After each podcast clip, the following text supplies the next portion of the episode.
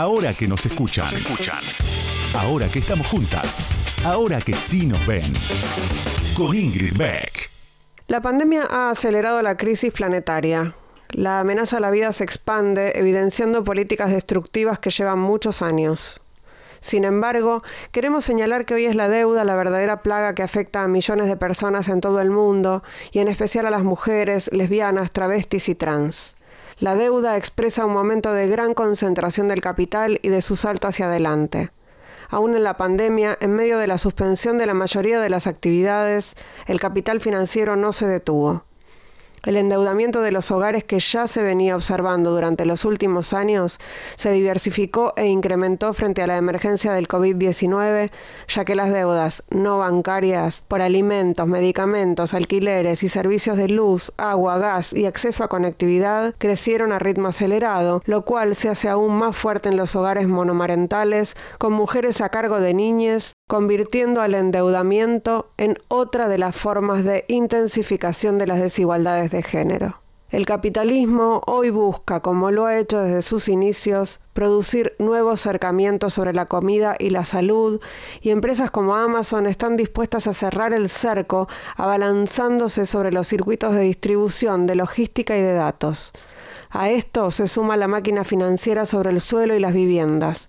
El aumento del costo de los alquileres va en paralelo a una valorización urbana empujada por dinámicas expulsivas gracias a la especulación inmobiliaria. No solo el costo de un alquiler se vuelve equivalente a un salario, en el caso de tenerlo, sino que con la pandemia tomar deuda para pagar el alquiler se ha convertido en una forma de salvataje para evitar momentáneamente los desalojos. Es necesario decir ya basta, Frente a la riqueza desmedida tenemos que poner fin a las nuevas formas de esclavitud por deuda y la servidumbre involuntaria a la que somete el capital financiero. La obligación de la deuda, el mandato que hace que no nos quede otra opción que endeudarnos para vivir, demuestra que la deuda funciona como herramienta productiva nos pone a trabajar, nos obliga a trabajar más, nos lleva a tener que vender nuestro tiempo y esfuerzo a futuro. Propone como horizonte que paguemos hasta morir. Quiere comandar nuestro esfuerzo por décadas y prolongarse por generaciones. Deudas para toda la vida alimentadas como obligación gracias al sentimiento de culpa que nos habla de nuestra responsabilidad como deudoras, de nuestro fracaso como emprendedoras, de nuestras cargas como cuidadoras, de nuestras exigencias frente a la falta de servicios públicos. La deuda vampiriza nuestra energía vital. Son fragmentos de la introducción del libro ¿Quién le debe a quién? Ensayos transnacionales de desobediencia financiera, recopilado por Silvia Federici, Verónica Gago y Lucy Caballero, que editó Tinta Limón. Ahora que nos escuchan, una marea verde de sonido con Ingrid Beck.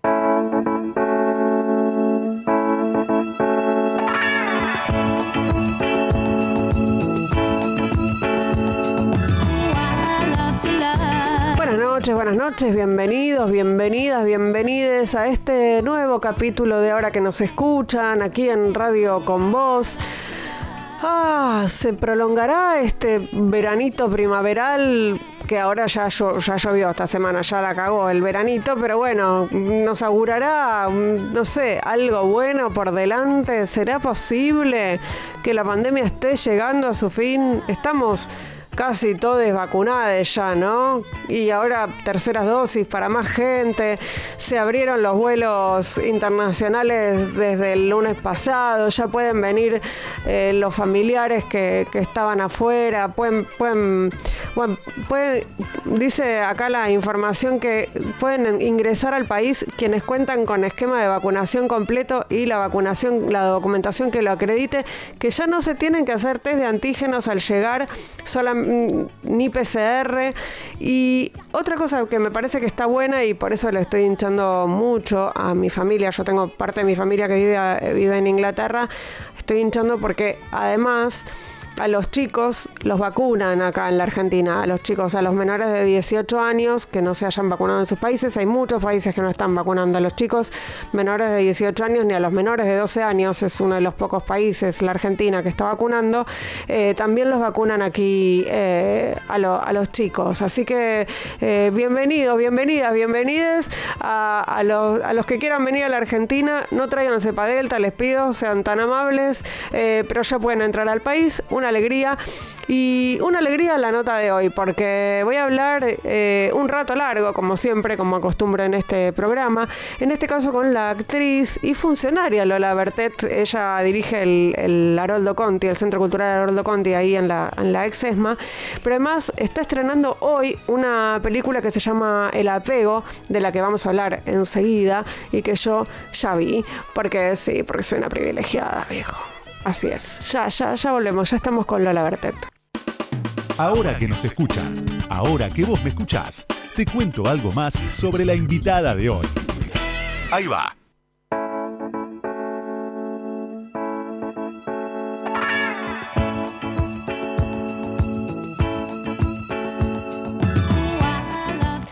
María Lorena Bertet es más conocida como Lola Bertet. Nació el 4 de octubre de 1977 en Buenos Aires. Es actriz, docente y directora del Centro Cultural de la Memoria Haroldo Conti. Lola se crió en Parque Patricios y pasó su adolescencia en Pompeya. Cuando terminó la secundaria pensó en seguir periodismo, pero descubrió que la actuación era su vocación y estudió en el Conservatorio de Arte Dramático de la Universidad Nacional de las Artes.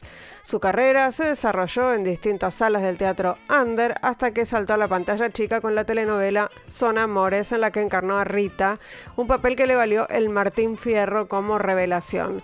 Estuvo en un montón de tiras en Gasoleros, Verano del 98, Los Roldán, Botinera, Los Vecinos en Guerra, Historias de Diván, bueno, un montón. En cine también un montón, Nueces para el Amor, El Camino, Déjala Correr, Pájaros Volando, La Memoria del Muerto. Y este jueves, o sea, hoy, pero más tarde, eh, estrena El Apego, que armó con Jimena Ganuzzi y con, con quien la protagoniza y dirigida por Valentín Javier Diment. la película ganó un premio muy importante en el Festival de Sitges, allí cerquita de Barcelona.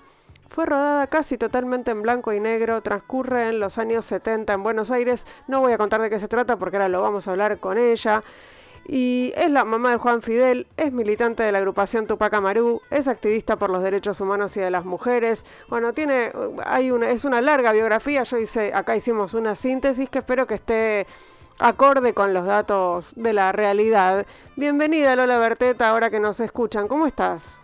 Hola, corazón. ¿Está bien? Más o menos va por ahí tu, tu trayectoria. Perfecto, está perfecto. Me, me emocionó porque cuando uno no uno va caminando y no no se da cuenta de todo lo que hizo. ¿Viste? Sí. Totalmente.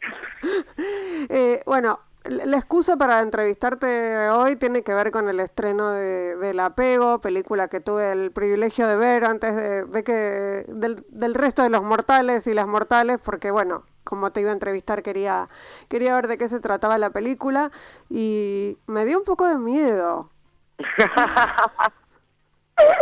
bueno, sí, está bien entonces lo que te pasó.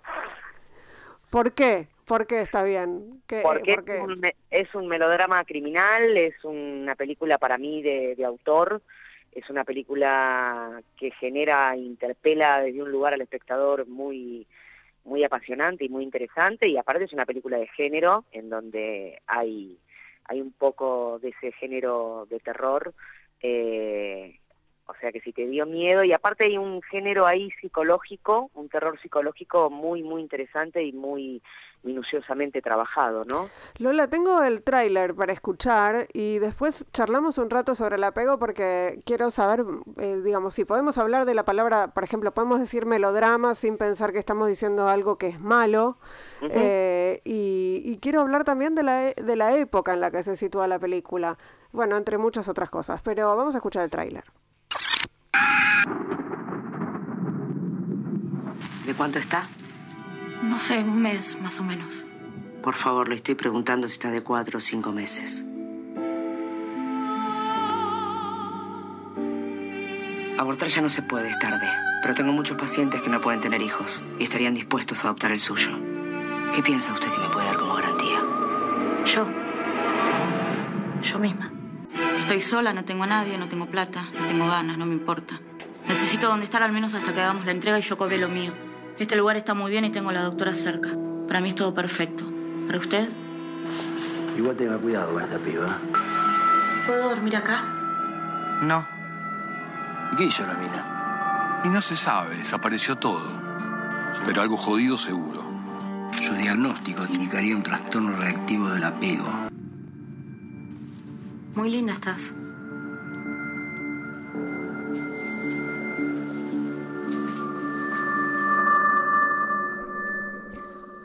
Bueno, este era el... va- Vamos a contar un poquito de qué se trata porque eso está en la, en la síntesis argumental, en la gacetilla, sale en todos lados. Es la historia de dos mujeres. eh, Lola Bertet interpreta a Irina, una, una médica que hace abortos clandestinos y otras cosas más. Y Jimena Anganuzzi que hace de Carla, eh, una chica que eh, tiene eh, un embarazo producto de una violación y acude a- Irina para que la ayude y termina, bueno, tratándose de un, vínculo por lo menos inquietante entre estas dos mujeres. Lola, y, bueno, la película se llama El apego también porque esta palabra tiene eh, es inquietante a veces y en este caso muy inquietante. Y la película está rodada en blanco y negro, tiene muchas características de, como de una película entre comillas de época. ¿Y de qué época? De la época de los 70 en plena dictadura militar. ¿Por qué elegir esa época para hablar de una historia que no está directamente vinculada con la dictadura? Digamos, no es una película testimonial. ¿O sí? Sí.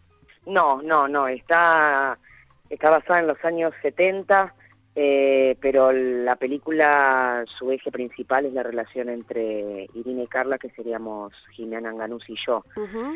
Eh, desde ese lugar hay un guiño en una escena eh, sobre eso, no la quiero espolear a la peli, Hmm. sobre lo que sería el, eh, los años 70 en nuestro país, pero no está basado, como decís vos, en algo testimonial exclusivamente sobre la dictadura militar, ¿no? ¿Y, ¿Y por qué elegir esos años para contar esta historia? Teníamos muchas ganas de hacer algo de época. Eh, esta, esta película la armamos entre, fue una invitación también muy, muy hermosa de Javier Dimén, teníamos ganas de trabajar los tres juntos. Yo ya venía trabajando con, con Javi y Jimena también en sus películas anteriores. Y esta vez teníamos ganas, Javi tenía ganas de trabajar desde cero con nosotras dos. Yo con Jime vengo también laburando y también como docente eh, dimos clases de teatro con, con Jimena en todo el país, o sea, y tengo una amistad de hace 20 años, y dijimos, bueno, nos sentó Javi, qué tienen ganas de contar, qué personajes les gustaría hacer, y ahí empezamos a tirar ideas, y una de las cosas principales era no hacer algo de, la hora, en cuestión cinematográfico y de, historia actual, en cuestión de años, y hacer un poco algo más, más de época en ese sentido. Y desde ahí más o menos se situó Javi para, para encarar esta película en los años 70. Eh, es una de las cosas que me parece que está buena de, de situarla hace tantos años, tiene que ver también con las formas de comunicación, ¿no? Eh, Sí. digo, los teléfonos, por ejemplo, o sea, no hay celulares, no hay pantallas, eh, eh, no hay el- eh, estos dispositivos que estamos acostumbrados a ver eh, en, digamos, en, en la cinematografía actual o en las películas que son que documentan momentos de, de- de hoy y en ese momento me parece como una de las características que es esto, no es testimonial, no tiene que ver, pero pero tiene que ver con, con que las acciones se tienen que desarrollar de otra manera, ¿no? Totalmente. Eh, uno se tiene que situar cuando, cuando hace una película de época en lo que había, en lo que no había, y eso también es parte de, la, de cuando uno arma el personaje, ¿no? Eh, acá y la doctora tiene su teléfono en el consultorio eh, de línea y así se comunica eh, con, con su clínica y no va más allá de eso. Hay un teléfono, creo que hay dos teléfonos en la película, nada más. Sí, el, de- el del, el del consultorio y el de la casa, digamos. Exactamente, y eso marca hasta la estructura de ella armada. Cómo con todo eso puede armar toda la estructura que tiene. Y, y este personaje, además de Irina, que es el, tu personaje, bueno, el de Carla también, ¿no? Pero el de Irina en particular, ¿cuántos matices tiene, no? Porque empezás diciendo, bueno, esta mina es nada, es, mala, ¿no? Este, pensando en los estereotipos, es mala, pero tiene, tiene matices, tiene, sufre, o sea, tiene, tiene momentos eh, en los que, no te digo que te da empatía, pero un poquito.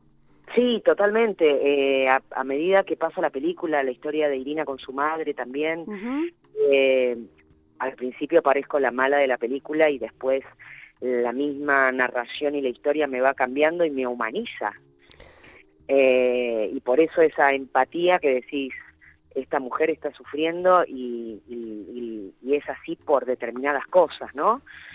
Y tiene que ver con, con el ser humano en general también, ¿no? Son, se trabajaron muchas cosas oscuras también mezcladas con lo humano que, que también son reales. Sí, hay algo de la empatía también solidaria, si querés, o no sé si llamarla feminista, pero que tiene que ver con, las historias de estas mujeres, de, todas las mujeres, te diría, que, están en la película, que atravesaron situaciones que, digamos, de violencia, eh, que, que, con la lupa de hoy se, se miran de otra manera, ¿no? Sí, sí, vos vas viendo la peli y en el caso de mi personaje y en el de Jimena también, eh, hay determinadas escenas eh, que el, texto y la actuación hacen que, vayas entendiendo el porqué de ellas, ¿no? Y aparte, en ese, ahí es donde, vuelvo a decir, en los años 70 había una también un silencio y una represión sobre esos temas que nadie iba a pensar que en esos años estaríamos viviendo ahora un Estado con la ley del aborto, eh, gratuito, eh, nadie pensaba en eso. Entonces, nosotras mismas como, como mujeres y también como militantes del feminismo y de todas las luchas que se fueron consiguiendo, eh, te tenés que ubicar en esa época que ni por lejos la lucha estaba, pero no estaba la calle como estuvo estos últimos años, como salieron las pibas, como salimos todas a, a, a, a luchar por nuestros derechos, o sea, en esa época que ahí sí se ve también un poquitito un reflejo de la época que se estaba viviendo en el país también. Sí, bueno, la cuestión de la, de la compraventa, si querés, de, bebés, que en este caso no está vinculada directamente con, con la apropiación, pero ah, era un sistema que estaba montado y que todavía, hoy te diría, en algunos lugares persiste. Sí, totalmente. Eh, totalmente. Pero hay ahí un, un, un lazo con, un, con una época en donde eso era moneda bastante corriente, ¿no? Exacto, exacto. Eso es donde yo digo que capaz que nos, nos ubica más en la época donde después uno en la actualidad dice, bueno, hemos crecido un montón, por más que todavía tenemos cosas que, que en la que seguir avanzando, ¿no? Eh, estamos aquí en Ahora que nos escuchan, estamos hablando con la actriz y funcionaria Lola Bertet. Ahora nos vamos a también a hablar un poco de, su trabajo en el, en el, Centro Cultural Haroldo Conti. Pero antes vamos a escuchar a Adele, vamos a escuchar Rolling in the Deep y ya seguimos charlando con Lola Bertet. No se vayan, que estrena hoy El Apego eh, en el Gomont, en el Malva y en varios cines más, si no me equivoco, ¿no? Eh, sí, en el Gomont y en el Malva ya están las fechas. Eh, horarios en el Gomón 19.30 y 22 horas y en el Malva los sábados a las 22 horas. Bien, entonces allí se puede ver el apego, pero ya estamos, ya seguimos charlando. No se vayan, vamos a escuchar un ratito de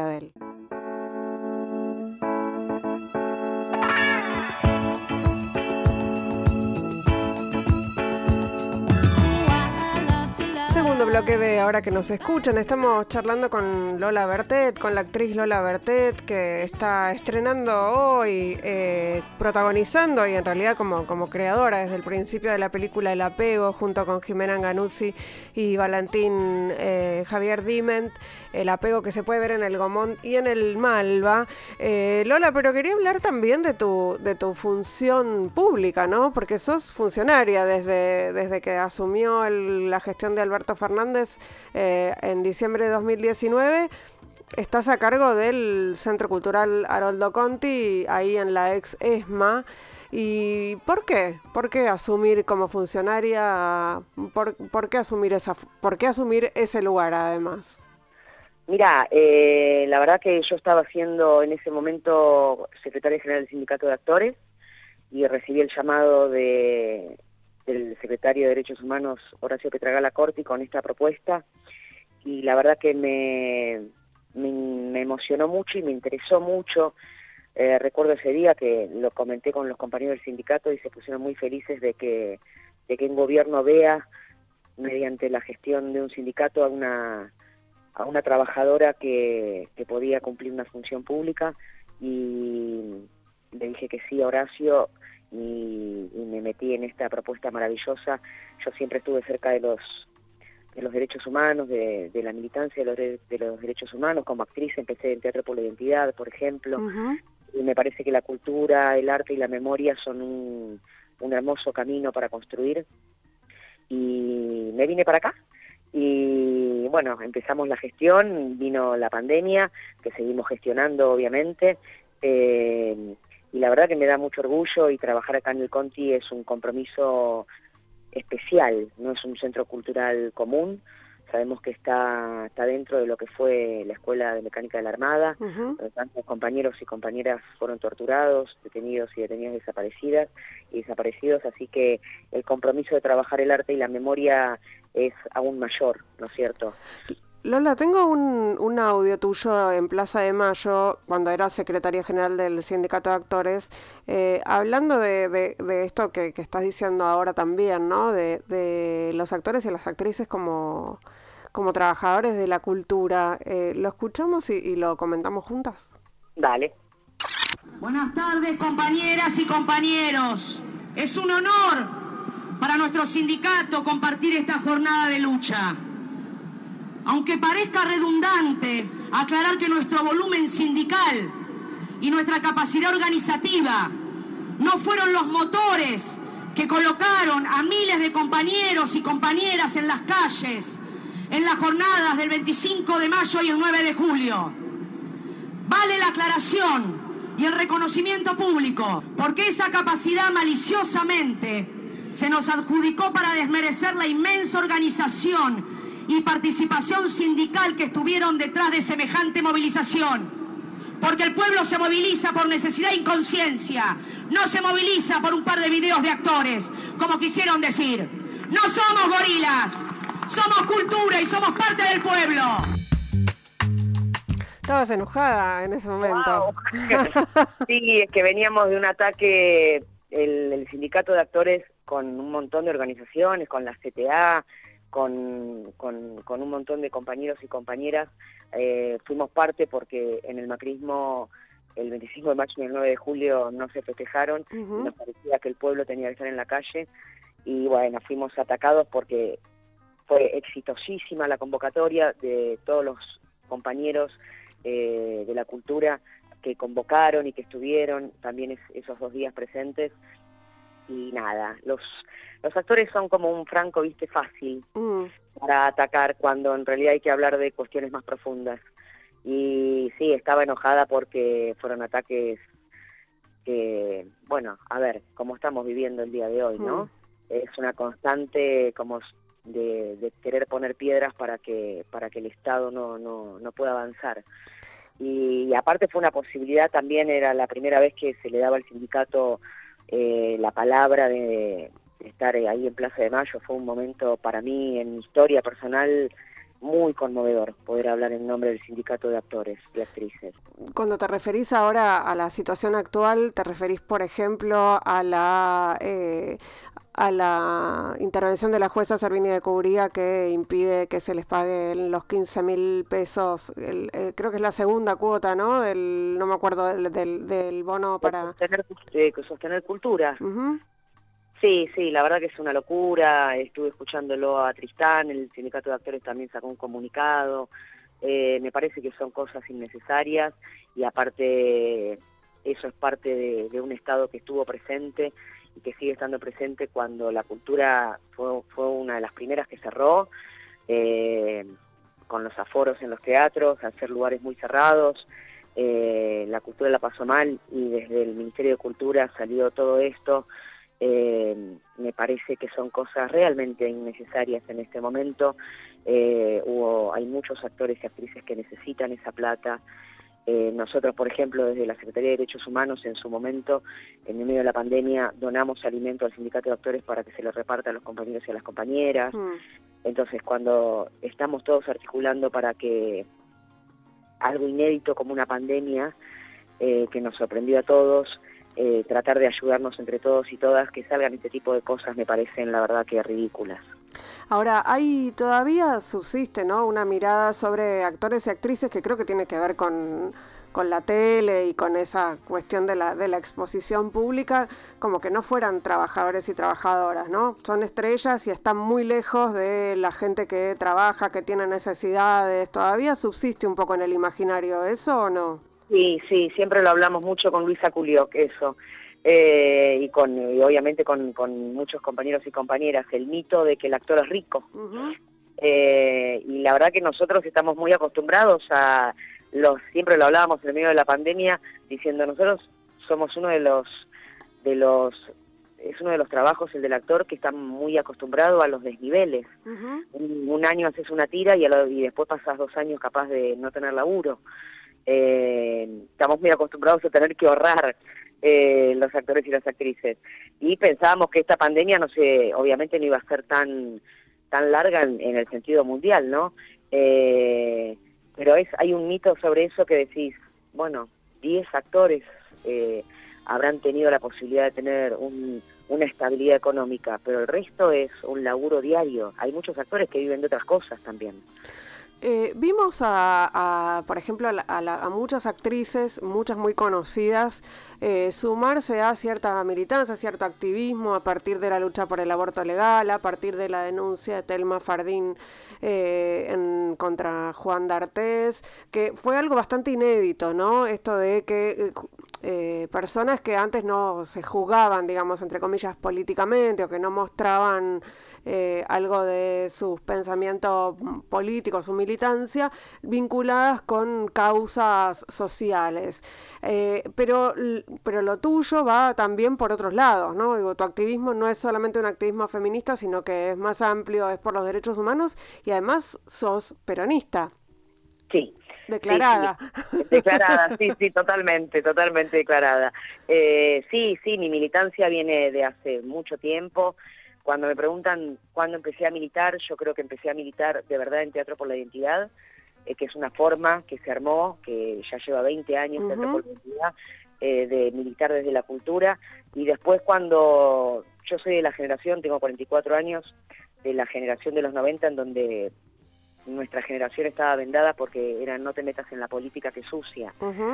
Hasta que apareció Néstor, y nos volvió la esperanza de que sí se podía y se tenía que militar más que nada a los jóvenes y ahí es donde encuentro mi lugar en la Tupac Amaru, donde digo, bueno, acá es donde está mi pertenencia, cuando la conozco a la flaca. ¿A, la flaca te referís a Milagrosala? A Milagrosala, sí. ¿Y, ¿Y cómo fue ese encuentro? Porque vos eh, estás en Buenos Aires. Sí, eh, se presentaba una muestra de Sebas Miquel sobre la Tupac Amaru, del fotógrafo eh, Sebas Miquel, que es un gran amigo y un gran profesional, y me dijo, vos tenés que conocer a esta mujer. Y me invitó a la muestra, y ahí la conocí, y nada, me impactó, me impactó escucharla, y a las, no sé, no recuerdo bien si a las dos semanas o al mes, yo ya estaba en Jujuy, eh, viendo la obra del, de Milagro, y después volví a viajar para para, para el Día de Reyes, después empecé a llevar compañeros para que conozcan la obra porque volví con un nudo en la garganta porque yo no, no entendía que eso era mi país. Hmm. Y más eh, estando en Jujuy, ¿no? Viste que todo se pareciera que se centra en Cava. Eh, y nada, y empecé a, mi cabeza empezó a locubrar desde de qué lugar puedo pertenecer y le dije a la flaca, quiero, quiero trabajar para los pibes y desde lo que me corresponde a mí, que es la cultura, y la flaca maravillosamente solo me miró y me dijo, meta, meta, haz, lo que quieras, y me volví a Buenos Aires diciendo, esta mujer me metió en un abismo, ¿qué hago? Y ahí me junté con los compañeros de la Tupac acá en Buenos Aires, y nada, organizamos durante todo un año eh, con 30 pibes docentes, eh, todos los sábados en todas las copas de leche de Capital y de la provincia de Buenos Aires, eh, clases para los pibes de música, plástica y teatro. ¿Y, ahora hablas con Milagro? Cada tanto sí, sí, hablo, hablo, sí, totalmente. ¿Y cómo está? La flaca está, la flaca te, hay días que, que, está un poco caída, pero la flaca tiene algo que uno la llama para saber cómo está y te da más fuerzas ella que la fuerza que le puede dar uno. Mm. Tiene una esencia de guerrera maravillosa. te enseña día a día todo. Es increíble esa mujer. ¿Y, cómo impactó, Lola, tu militancia en la Tupac Amaru y tu decisión de, digamos, de, comprometerte públicamente con, la política eh, en tu laburo como actriz, por ejemplo, en la tele? Eh, ¿A los productores les gustó o no les importó?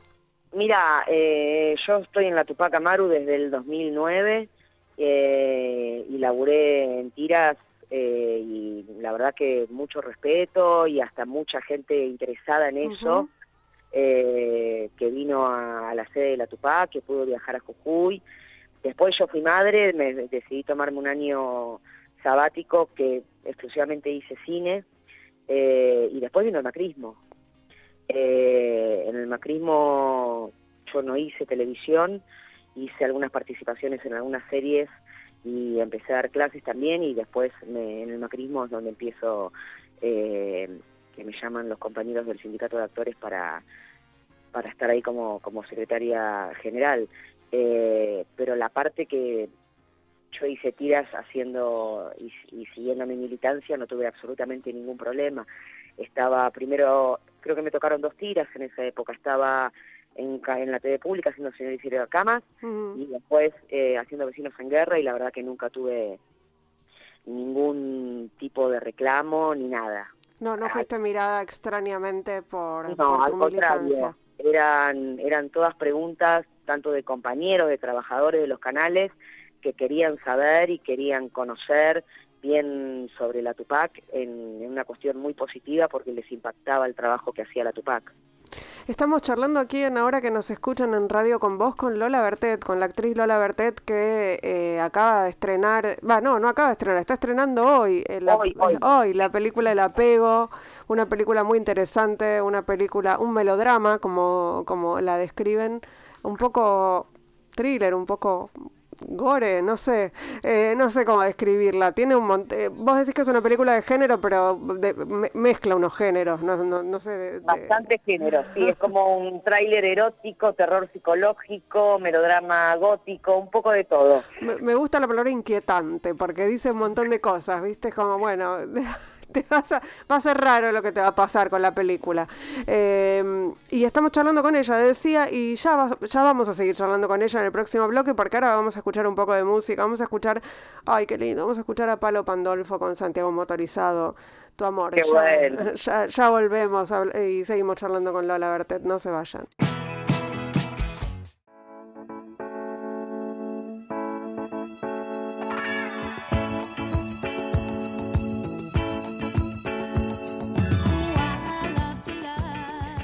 Tercer bloque de ahora que nos escuchan, estamos charlando con Lola Bertet, que es actriz, que eh, está estrenando hoy la película El Apego, que es eh, que dirige el Centro Cultural Haroldo Conti, ahí en la ex ESMA, eh, entre muchas otras cosas que hace.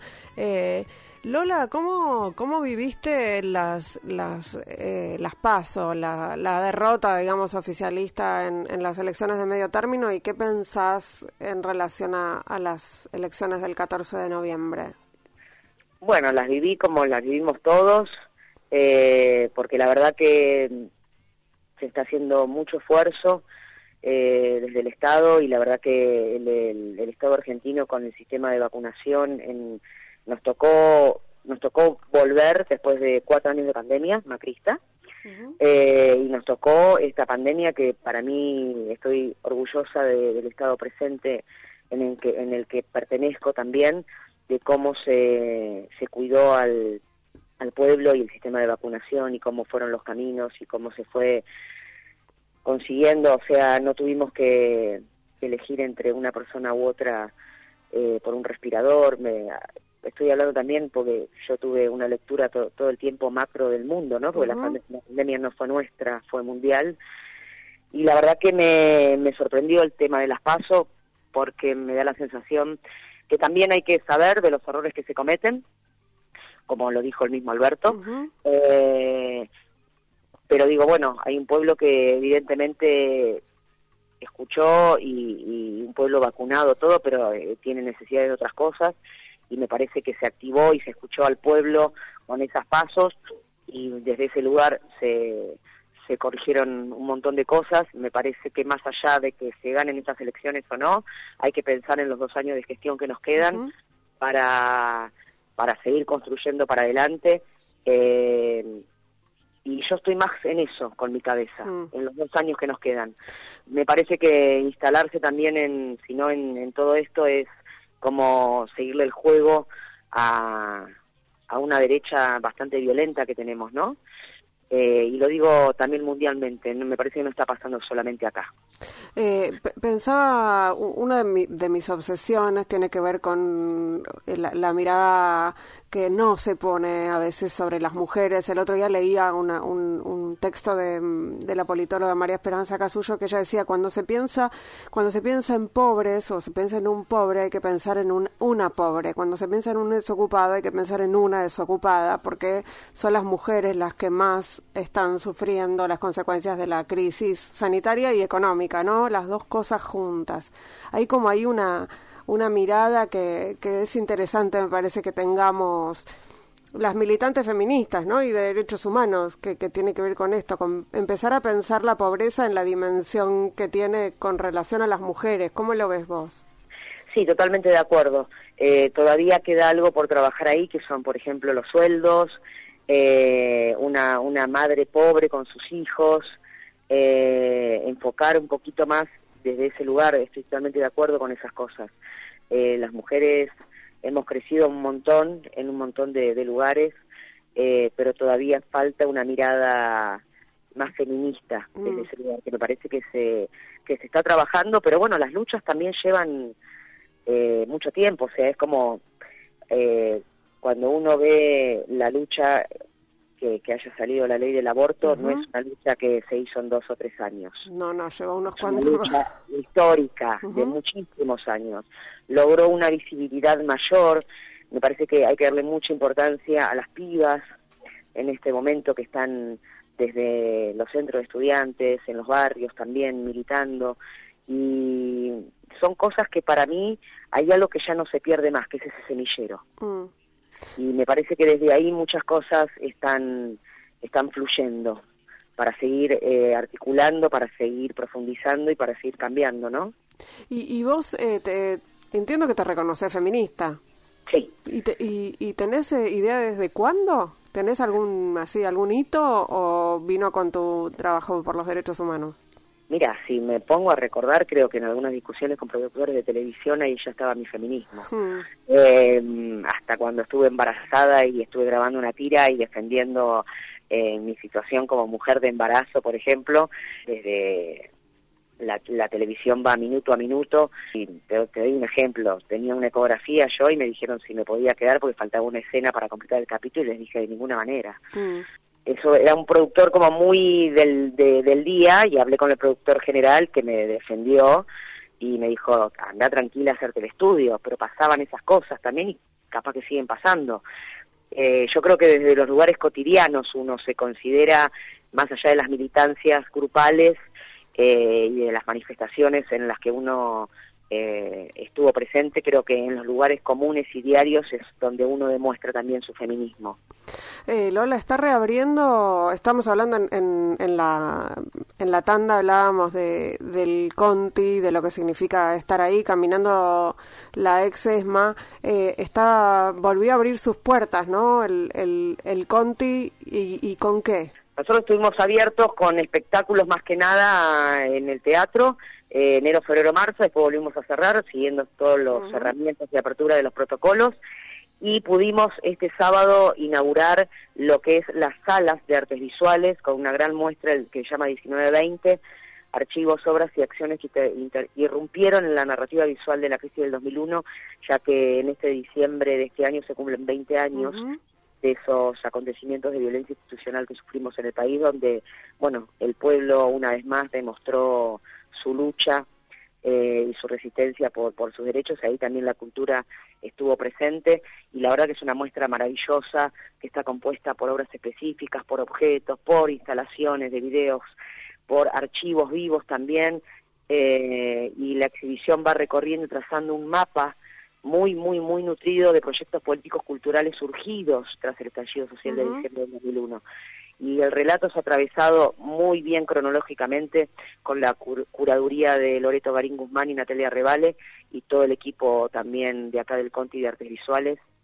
Y es, es una muestra muy didáctica que la, que la queremos trabajar más allá de que invitamos a, a todo el pueblo a que venga a verla con los pibes y las pibas, ¿no? Estamos invitando también a las escuelas a recorrerlas, a las organizaciones sociales, porque nos parece que hay una generación que no lo vivió y está bueno que esto sepa porque es parte de construir la memoria colectiva y qué mejor que hacerlo en un centro cultural de, memoria, ¿no? Como es el Centro Cultural Conti. Bueno, pensaba cuando, cuando hablabas de, esta muestra de dos, que tiene que ver con lo que pasó en la Argentina en 2001 y, y el, la vamos, ahí fue la, cantinela de que se vayan todos, la antipolítica, ¿no? Y cómo resuena hoy todavía eh, en algunas voces, hablábamos eh, creo que en el bloque anterior o en el otro respecto de estas voces de, de, la, de la antipolítica o de la derecha que, que, que son preocupantes, sobre todo en la ciudad de Buenos Aires, y que además eh, se contagia entre, entre, sobre todo entre los jóvenes varones, que, que, bueno, que no, no vivieron ese 2001, por ejemplo, ¿no? Totalmente, y que tampoco, por eso está bueno explicar eh, cronológicamente todo, porque después de ese 2001, más allá de los presidentes que tuvimos, que duraban, eh, creo que tuvimos siete presidentes en un mes, más o menos, después de eso vino Néstor. Un hombre que escuchó a ese pueblo y con esas demandas pudo hacer ese cambio, después siguió profundizando políticamente y socialmente eh, Cristina Kirchner, pero vos recorres esta muestra y en la muestra hay caras que hoy están presentes, mm. tratando de intentar quebrar eh, estos estados nacionales y populares, estos gobiernos nacionales y populares, ¿no? Y hay una hay una derecha negacionista también que está instalando ese discurso, no nos olvidemos también de los medios de comunicación. Por eso es importante trabajar mucho con, con, con los pibes y con las pibas desde ese lugar. Estamos eh, charlando con Lola Bertet, estamos hablando de la muestra que inauguraron en el Centro Cultural Haroldo Conti, ahí en la ex ESMA, un, un lugar que recomiendo a todo el mundo que, vaya a conocer porque es, es muy impresionante estar ahí, ¿no? La sensación de, de, de transitar esos, esos lugares eh, con, con otros pies, eh, no sé qué te pasó a vos cuando, cuando empezaste a, ir ahí a, trabajar, ¿no? Es como raro. Sí, yo el predio obviamente ya, ya lo conocía. Eh, a mí me da como me da como mucha fuerza porque uno está acá en nombre de, mucha gente mm. que la peleó, que fue torturada acá, pero estar acá en este momento y con un secretario de Derechos Humanos que, que también es, es eh, que sus padres han pasado por eso. Humanamente a mí me da mucho orgullo.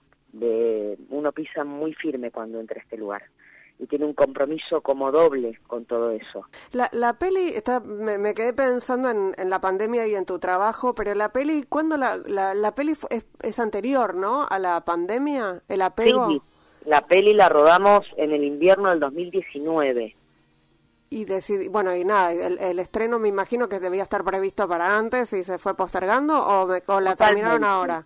Aprovechó Javier la pandemia también para tomarse el tiempo de edición más tranquilo y Javi tampoco quería estrenarla online y tampoco quería mandarle que nos pasó con el Festival de Sitges que había sido invitada a la peli antes, mm. pero era todo online y Javi dijo esperemos y bueno, eh, estuvieron viajando que yo no, no pude, pero la película pasó por el Festival de Guadalajara, que nos fue muy bien, y en Siches volvimos con un premio a Mejor Película. Y pudo ir Javier presencialmente, que es otra cosa. Es otra la sensación y también acabamos de, nos acaban de dar una mención especial en un festival también en, Estados Unidos y la espera de Javi me parece que estuvo muy acertada. Lola, ¿qué dirías de la filmación en blanco y negro? Que también me quedó pendiente de preguntarte. ¿Por qué el blanco y negro? El blanco y negro fue una decisión también de, Javi, que nosotros con Jimena amamos eso de, trabajar en el blanco y negro, que trabajar blanco y negro en el cine es, es especial para todo porque cambia hasta el maquillaje, claro. Eh, se ven, cambian las luces, Porque aclaremos además que está efectivamente hecha en blanco y negro. Eh, como después, no, no quiero spoilear, pero bueno, hay, está hecha en blanco y negro. No es que está es en color y después lo pasaron a blanco y negro. No es así. No, no, está hecha, se filmó en blanco y negro. Eh, el maquillaje es otro, por ejemplo, en blanco y negro tenés que maquillarte como el triple porque te absorbe mucho la, luz que se usa y para que quede como el maquillaje natural tenés que exacerbarlo mm. muchísimo. Eh, las luces son otras eh, y nada, trabajar, yo amo el blanco y negro, me parece maravilloso y tener que trabajar en blanco y negro también te da como, te, te pone en otro lugar como actriz porque te, te, te obliga, ¿no? A, otro esfuerzo. Sí, te, obliga a otras, hasta te diría, a, una estructura física y, y, otro tipo de actuación también mucho más minuciosa. Eh, es un trabajo como mucho más eh, interesante el blanco y negro. La sensación es difícil de explicarla, eh, pero ver la peli en blanco y negro es más allá de que la película acompaña mm emocionalmente más que nada a mi personaje, mm. no la quiero espolear, eh, desde el color lo digo, eh, pero lo bueno es que fue filmada en blanco y negro, no es que se pasó a blanco y negro, fue filmada en color. Eh, el, apego, que es la película de la que estamos hablando con Lola Bertet, que la protagoniza y además fue una de las, vamos a decir que fuiste una de las creadoras, ¿no? Que empezaste, es, es, también tu, hijita. Eh, se estrena hoy, eh, la pueden ver en el Gomont, la pueden ver en el Malva, viene con premios. Lola, ha sido un enorme placer charlar con vos. Te agradezco mucho este rato en ahora que nos escuchan. Para mí también, corazón, hermosa charla, de verdad, muy agradecida. Bueno, yo te iré a visitar entonces al, al Conti porque más tengo muchas ganas de ver esa muestra, así que seguro nos estamos viendo pronto. Gracias, mi vida. Un abrazo. Abrazo enorme. Nos vamos con Amy Winehouse. You know I'm not good. No sé, ¿habla de mí? Mm, puede ser. En la operación técnica Lucas Rodríguez Perea, en la musicalización Sergio Sirigliano, en las redes Melanie Berardi y en la producción Mariana Boca. Nos reencontramos el próximo miércoles acá, en la hora que nos escuchan, en Radio con Vos. Chau.